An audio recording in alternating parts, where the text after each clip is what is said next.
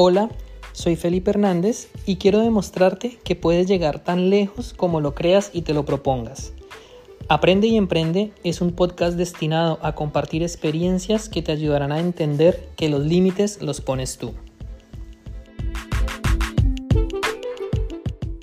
Bienvenidos, bienvenidas a un episodio más de Aprende y Emprende. Mi nombre es Felipe Hernández, soy coach y asesor financiero y en este episodio quiero tocar un tema que para mí me parece de suma importancia. ¿Cómo sanar tu niño interior? ¿A qué me refiero con sanar tu niño interior? Vamos a ver. Hoy en día como adultos, valdría la pena hacernos varias preguntas, como por ejemplo, ¿por qué creemos lo que creemos? ¿Por qué actuamos de la manera en que lo hacemos? ¿Por qué somos propensos a desarrollar ciertas emociones? Por qué todos los seres humanos tenemos diferentes personalidades. ¿Qué es lo que determina nuestra conducta? Indiscutiblemente todos somos diferentes. Todos los seres humanos somos únicos e irrepetibles. Aunque tengamos un hermano gemelo, es interesante analizar cómo, a pesar de que ambos han sido criados de una manera muy similar, hijos de los mismos padres, probablemente genética muy, muy similar, cada uno puede desarrollar conducta y comportamiento y caracteres muy, muy diferentes. ¿Qué es lo que determina que uno haga una cierta cosa y el otro otra? De eso es de lo que quiero llevarte o a lo que quiero que reflexiones conmigo un poco en este episodio. En el episodio anterior, si no lo has escuchado, te recomiendo que vayas y lo escuches en la entrevista con Diana Mora, quien es experta en el tema de crianza en educación infantil, es un episodio bastante largo, son casi dos horas. Sin embargo, el contenido que hay ahí, la conversación que tuvimos, pues me pareció tan importante que valía la pena tomar ese tiempo. De hecho, les comento que después de la grabación duramos hablando casi dos horas más, o sea que fácilmente hubiera podido ser un episodio de cuatro horas. Pero el tema de la educación de los niños de nuestros hijos es tan importante porque es lo que va a determinar su forma de ser, su carácter, su comportamiento cuando sean adultos. Y de la misma forma, la, la manera en la que nos criaron y nos educaron a nosotros es lo que determina estos comportamientos o nuestra forma de ser y de actuar. ¿Por qué debemos sanar nuestro niño interior? Todas las personas, sin excepción, Crecemos con traumas, crecemos con problemas, crecemos con patrones, con archivos mentales que probablemente no sean los correctos. Porque digo esto, basta con entender un poco el funcionamiento del cerebro para darnos cuenta que el cerebro es como una esponja que absorbe absolutamente todo lo que hay a su alrededor y esto lo empieza a hacer incluso desde antes de nosotros nacer. Desde que estamos en el vientre de nuestras madres, lo que pase con ella, si está muy estresada, si está preocupada, si está en un ambiente mm, de pronto de violencia, la alimentación que ella consuma, todo eso empieza a afectar directamente ese feto que está empezando a formarse, que ya tiene cerebro, que ya tiene una muestra de ADN, que se empieza a crear, y cuando nazca todo lo que empieza a pasar a nuestro alrededor va a afectarnos en mayor o menor medida y eso es lo que va a determinar cuál va a ser nuestra forma de ser, nuestra conducta, nuestro carácter cuando somos jóvenes o cuando ya estamos adultos. Siempre van a haber cosas negativas, es imposible que un niño crezca en un ambiente 100% perfecto que no genere ningún tipo de trauma o de asociación negativa. Todos como adultos lo tenemos, todos los niños lo tienen y lo van a tener es imposible evitarlo. Y ahora nuestra responsabilidad cuando somos grandes es empezar a detectarlos e intentar corregirlos. ¿Cómo vamos a hacer esto? ¿Qué es lo que yo te propongo? ¿Por qué es importante hacerlo? Bueno, porque nuestras actitudes, nuestros comportamientos, nuestras emociones van a afectar directamente nuestras acciones y nuestras acciones y las decisiones que tomemos van a afectar de una manera directa nuestros resultados en todas las áreas de nuestra vida. si no somos buenos socializando, si somos personas de pronto muy introvertidas, si nos dejamos llevar por la ansiedad, si de pronto somos muy apresurados a la hora de tomar una decisión, si no nos gusta tomar riesgos. Todos esos elementos van a hacer que nuestros resultados sean buenos, sean malos, sean regulares o sean pésimos. Así que es muy importante empezar a conocernos y empezar a detectar cuáles son los puntos en los que tenemos que trabajar. Quiero hacer aquí una especie de salvedado de paréntesis.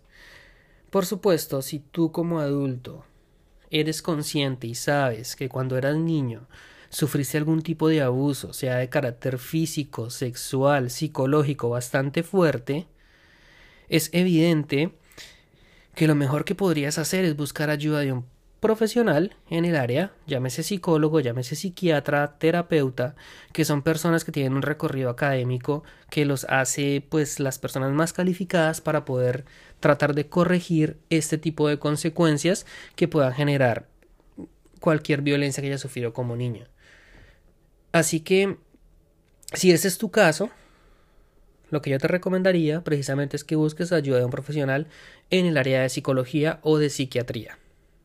Ahora bien, si te estás preguntando y tú dices, no, yo no recuerdo haber sufrido ningún trauma, ningún tipo de violencia pues exagerada, mis papás no me maltrataban, eh, tuve una crianza sana dentro de los parámetros normales, que puede ser la realidad de la mayoría de personas, te vas a preguntar qué tengo que corregir, qué tengo que sanar.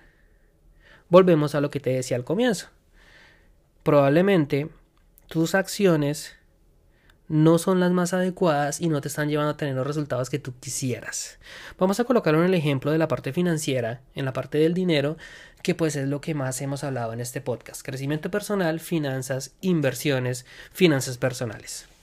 Si tú eres una persona que no sabe manejar bien tu dinero, que no se relaciona bien con la parte económica, probablemente cuando tiene el dinero se lo gasta, no es capaz de ahorrar, es un comprador compulsivo, o sencillamente piensa que lo administra correcto, pero no está ahorrando, no está empezando a invertir. ¿Cuál puede ser la razón por la cual no lo esté haciendo? Habría que ir a buscar cuáles son esos patrones mentales que adquirió desde niño que lo hacen tomar las decisiones que toma. ¿Cómo vamos a hacer esto? Y es aquí donde te quiero proponer eh, varias disciplinas, vamos a llamarlo pseudociencias, que puedes utilizar para poder encontrar esos patrones mentales que tienes desde niño y empezar a corregirlos. Haciendo la aclaración, hay algunos que se pueden corregir, hay otros que no se pueden corregir, que ya están ahí para siempre, sin embargo, sí que puedes intentar eh, manejarlos, tomarlos a tu favor o alimentar tu cerebro con información contraria que da contrapeso. Vamos a colocarlo en términos prácticos como para que se entienda mucho más fácil. ¿Qué puedes hacer? Hay varias tácticas y te voy a mencionar muchas en este episodio y la tarea que tienes que hacer tú es ir e investigarlas a profundidad. Buscar en internet, buscar mucha más información, no quedarte con lo que te voy a decir acá y empezar a mirar cuál conecta contigo y cuál crees tú que te pueda servir. Sin duda no todas le sirven a todo mundo, puede ser que alguno esté de acuerdo con una o con otra, o que se sienta mucho más cómodo con alguna de las que te voy a mencionar. Así que empecemos. La primera, la meditación. Meditación es una forma muy eficaz de calmar tu cerebro, de calmar tu mente, de tratar de eliminar todo ese ruido mental que tenemos y concentrarnos en saber qué está pasando. Meditar lo puedes hacer de muchas formas. Hay muchas meditaciones guiadas. Puedes buscar en internet, en YouTube, meditación para principiantes, vas a encontrar, vas a encontrar bastantes. Pero básicamente el objetivo es que descanses la mente, la reposes, dejes todos esos pensamientos que están por ahí volando, dándote ideas aquí y allá, y pienses realmente qué es lo que está pasando dentro de ti, en qué estás pensando o qué quieres lograr. Sirve también, por ejemplo, para la visualización. Es un ejercicio interesante. Pensar en lo que tú ya quieres lograr, sentir lo que, cómo se sentiría lograr lo que tú quisieras lograr Si por ejemplo tu objetivo financiero es tener un trabajo estable donde tengas un salario digno para mantener a tu familia, pues en la meditación podrías hacer una visualización de qué se sentiría lograr ese objetivo. Eso puede ser un ejercicio interesante. Lo voy a dejar hasta ahí para no profundizar mucho en el tema, se nos haría un episodio bastante largo, pero quiero invitarte a que tú mismo investigues sobre el tema, sobre la situación, sobre diferentes tipos de meditación y cuáles se pueden ajustar a lo que tú estás buscando. Un poco más avanzado que la meditación es la hipnosis. ¿Qué es la hipnosis? No hay que confundirlo con hipnotizar a la gente lo que hacen los magos por ahí cuando somos niños en un circo, cogen y te hipnotizan con una cadenita, te la ponen en los ojos y te empiezan a decir que pues vas a hacer lo que ellos quieren, no va tanto por ahí. La hipnosis es una meditación un poquito más avanzada. ¿De qué se trata la hipnosis? Te decía que el cerebro humano es como una esponja que va a absorber muchísima información. Hay muchos archivos y patrones mentales que están almacenados en tu subconsciente. Y sin tú darte cuenta o sin tú querer, te están, te están dictando todo el tiempo cómo actuar, cómo reaccionar, qué emociones sentir. La hipnosis lo que busca es primero, a través de una meditación, llevarte a un estado de conciencia un poco más profundo para empezar a alimentar tu subconsciente con información positiva o con información contraria a la que tú tienes. He escuchado casos de personas, por ejemplo, que han dejado de fumar gracias a una hipnosis. No es que como tal la hipnosis sea una fórmula mágica, pero sí sumándola con otro tipo de herramientas como la meditación o como otras que te voy a mencionar, pueden llegar a hacer que eso que tenga resultados que tú quieres. Cuando tú eres niño, cuando eras niño, si tuviste algún tipo de, de trauma, algún tipo de información equivocada que llegó a tu cerebro a través de una hipnosis, lo que va a pasar es que su subconsciente va a recibir información contraria para contrarrestar la que ya tenías. Puedes investigar, por lo general las hipnosis son grupales, son guiadas por supuesto, y si te interesa, muy seguramente te puede servir. Vamos ahora a hablar del coaching. ¿Qué es el coaching? Me parece que en el caso de sanar tu niño interior es el arma más poderosa que te voy a recomendar que investigues un poco más. Si has venido siguiendo mi podcast, has visto que en la mayoría de episodios yo me presento como coach y asesor financiero. Probablemente te preguntarás, ¿coach y asesor no es lo mismo? Yo también me preguntaba lo mismo y pensé que era lo mismo. Yo antes, antes de hacer mi certificación en coaching, yo tenía la idea que un coach era un asesor. Sencillamente eran términos que eran sinónimos, que se puedan reemplazar. Sin embargo, hay una diferencia enorme y para nada son lo mismo. Un asesor es una persona que tiene mucha experiencia en un punto en específico, en un área determinada, y te va a explicar o te va a decir qué hacer. Un asesor en finanzas te va a decir en qué puedes invertir tu dinero, cómo hacer un presupuesto, etcétera. Un asesor, pues en la parte empresarial, te va a decir cómo estructurar tu empresa, cómo organizarte. En fin, creo que es bastante sencillo entender qué es un asesor. Ahora bien, ¿qué es un coach y cuál es la diferencia con el asesor? El coaching es una persona que sencillamente se va a limitar a hacerte preguntas. ¿Y por qué es importante que te hagas preguntas? Porque las preguntas es la forma más eficiente de que tú hagas una introspección. Y al hacer una introspección, lo que tú vas a hacer es mirar dentro de ti y detectar exactamente por qué crees lo que crees, por qué tienes las emociones que tienes y darte cuenta si hay algo negativo que quieras corregir. En la parte financiera, por ejemplo, si tú eres una persona que no administra bien tu dinero, que lo malgasta, que no es capaz de ahorrar, que no es capaz de, de administrarlo de una manera correcta, un coach lo que va a hacer es a través de preguntas acompañarte a que hagas esa introspección. ¿Qué tipo de preguntas te podría llegar a hacer? Cuando eras niño, ¿Qué escuchabas del dinero? ¿Tus padres hablaban del dinero contigo? ¿Qué te decían? ¿Qué pensabas tú que era el dinero? ¿Para qué servía? ¿Qué pensabas de la gente rica? ¿Creías que el dinero corrompe, por ejemplo? Todo ese tipo de preguntas cuya respuesta solamente tú la sabes. uno en la postura de coach no sabe qué te va a responder el coach, que es como se le llama a la persona pues que está hablando contigo. Ni tampoco está uno buscando que te dé una respuesta X o Y, ni hay respuestas correctas ni respuestas equivocadas. Sencillamente son tus respuestas y la idea es que seas sincero contigo mismo. Una pregunta interesante podría ser, si te diera mil dólares en este momento, ¿qué harías con ese dinero? Alguien podrá decir que lo va a ahorrar, otro podrá decir que ya saben que invertirlo, otro podrá decir que se iría, por ejemplo, a cenar con su novia porque siempre ha querido hacerlo y no ha tenido la oportunidad. Otro diría que se compraría esa camiseta o ese reloj. O le compraría un regalo a su mamá. Pueden haber mil y un respuestas y todas están bien. Pero esas respuestas me van a permitir a mí como coach hacerte más preguntas. Y empezar a detectar desde tu parte emocional qué es lo que más te mueve, qué es lo que más te motiva. Este proceso del coaching y de la introspección es algo que tú puedes hacer solo, sin ayuda de alguien. Por supuesto, si tuvieras el acompañamiento de un coach sería mejor. Sin embargo, tú mismo puedes empezar a hacerte ese tipo de preguntas y ese tipo de cuestionamientos.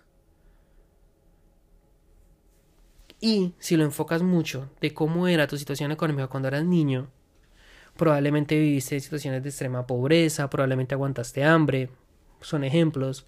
Probablemente viste cómo tenías un familiar que por andar persiguiendo el dinero dejó su familia.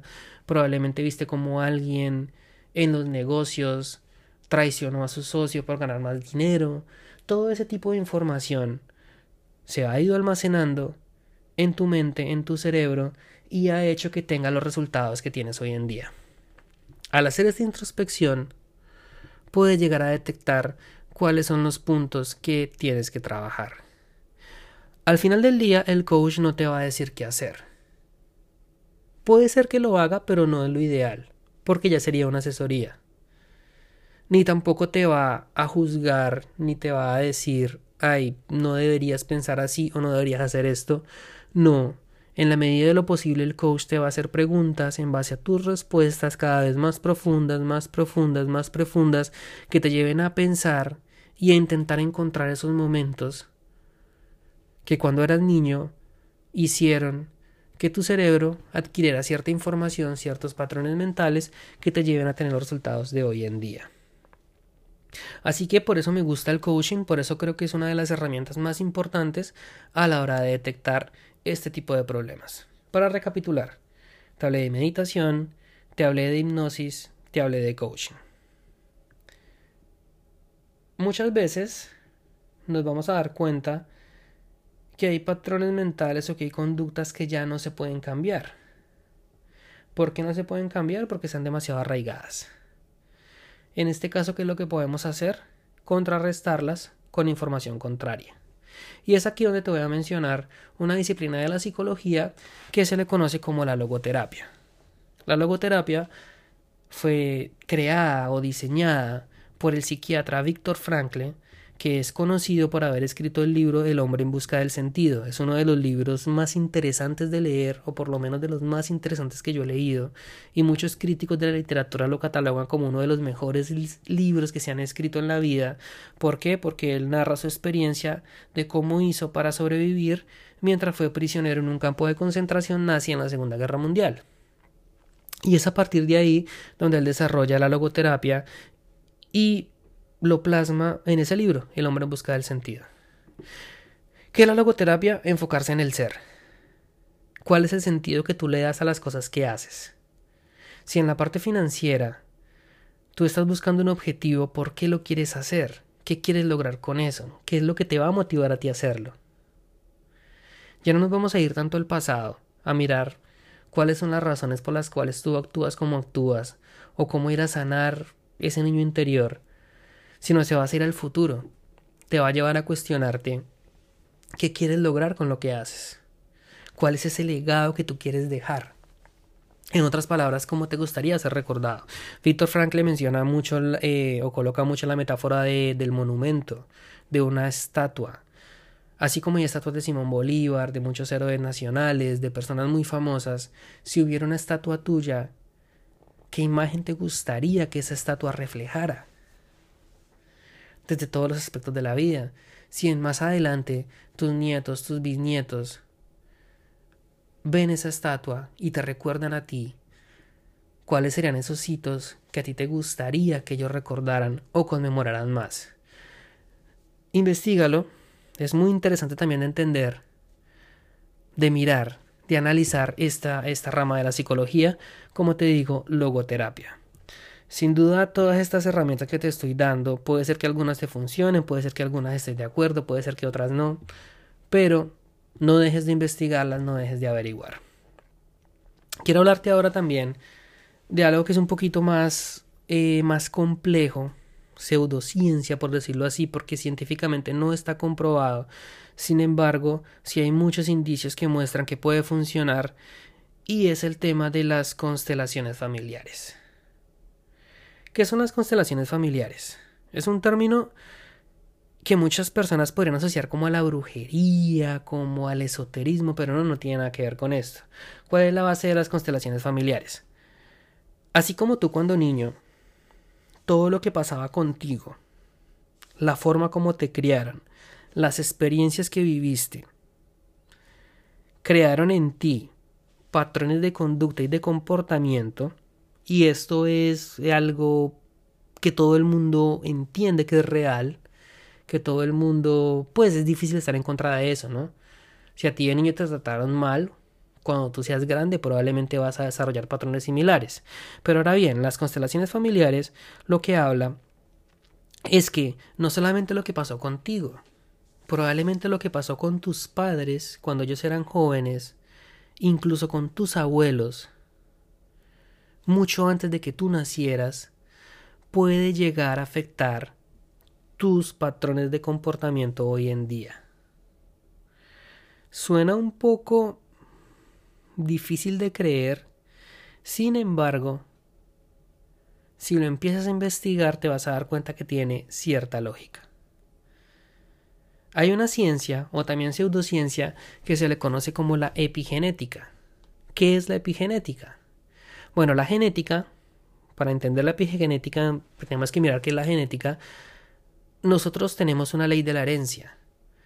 Y tú vas a escuchar, por ejemplo, que si tus abuelos eh, tenían diabetes y tus tíos también tuvieron diabetes, probablemente tú vas a tener cierta eh, posibilidad de desarrollar diabetes porque ellos la tuvieron. Enfermedades como el cáncer también pueden aplicar ahí, como hepatitis, en fin, hay varias enfermedades que si en la genética de tus antepasados está, tú eres propenso también a desarrollarla. Eso es algo que pues ya la ciencia ha avanzado bastante y ha podido demostrar. Ahora bien, la epigenética está relacionada con lo que te mencionaba de las constelaciones familiares. Hay un estudio que se hizo con las madres que sobrevivieron al genocidio de Ruanda. Históricamente podrías ir a investigar qué fue lo que pasó allí. Fue en 1994, fue uno de los sucesos más tristes en la historia de la, de la, de la humanidad, en la historia moderna. Más de 800.000 personas fueron asesinadas en un periodo de un mes por temas étnicos, racistas, en fin. Y las madres que sobrevivieron a dicho genocidio, que fue una experiencia obviamente traumática, estos estudios empezaron a analizar cómo los hijos de estas madres empezaban a desarrollar ciertos comportamientos, de dónde venían, de lo que había pasado con ellas. La epigenética entonces lo que te dice es que si tu abuelo, tu bisabuelo o tus padres, tus antepasados, tuvieron ciertas experiencias emocionalmente traumáticas, probablemente esas consecuencias también te repercutan a ti. ¿Por qué podría pasar esto? Bueno, sabemos que los seres humanos, o la vida básicamente, está creada por el ADN, que es una proteína que contiene toda la información que nos hace ser seres humanos. Nuestra especie y todas las especies vivas tienen un ADN que se transmite de generación en generación. Por eso para saber si un hijo es tuyo le hacen una prueba de ADN. Si es compatible, pues tú eres el padre. Si no, pues no lo eres. Porque esa información se va heredando, se va pasando de generación a generación. La epigenética entonces lo que propone es que si yo hoy en día sufro una experiencia traumática, sufra algún problema, esa información emocional queda almacenada en mi ADN. Y yo como padre se la puedo transmitir a mi hijo y mi hijo a la vez a sus nietos y a mis bisnietos y así generaciones adelante. Suena bastante loco pensarlo. Sin embargo, tiene mucha lógica. Eso podría ser lo que hace que personas criadas bajo la misma casa, en las mismas condiciones, cada uno tenga comportamientos tan distintos. Porque al final no solamente se trata de las experiencias que hemos vivido cuando éramos niños, sino de las que nos heredaron nuestros antepasados. Y es ahí donde aparece el tema de las constelaciones familiares como terapia para poder reconciliarse con toda esa carga emocional que traemos de nuestros antepasados. Es un tema bastante complejo, sin embargo, quiero invitarte a que lo estudies, así sea por curiosidad. No tiene nada que perder. Pero muy seguramente vas a encontrar soluciones o vas a encontrar respuestas o vas a encontrar conciliar conflictos que muy probablemente tengas. Para terminar este episodio, quiero recordarte nuevamente que tus resultados están o son consecuencia de tus acciones, que a la vez son consecuencia de tus creencias, que a la vez son consecuencia de tus patrones mentales o de tu forma emocional de actuar y de comportarte. Si tú logras corregir lo primero, tus resultados van a empezar a mejorar. ¿Cómo puedes ir a corregir eso? Te resumo nuevamente. La meditación es la forma más sencilla de todas. La hipnosis puede ser un poquito más avanzada, pero investigalo, puede ser interesante. El coaching que te va a llevar a hacer una introspección. La logoterapia. Y por último el tema de las constelaciones familiares. Quiero recordarte que en la descripción de este episodio vas a encontrar el enlace para que te unas a mi comunidad de WhatsApp me gustaría que me dejaras tus comentarios, tus dudas, tus inquietudes, qué piensa de lo que hablamos en este episodio. Probablemente yo estoy loco y podría decir, no, Felipe, eso que te estás diciendo no tiene ningún sentido, está bien.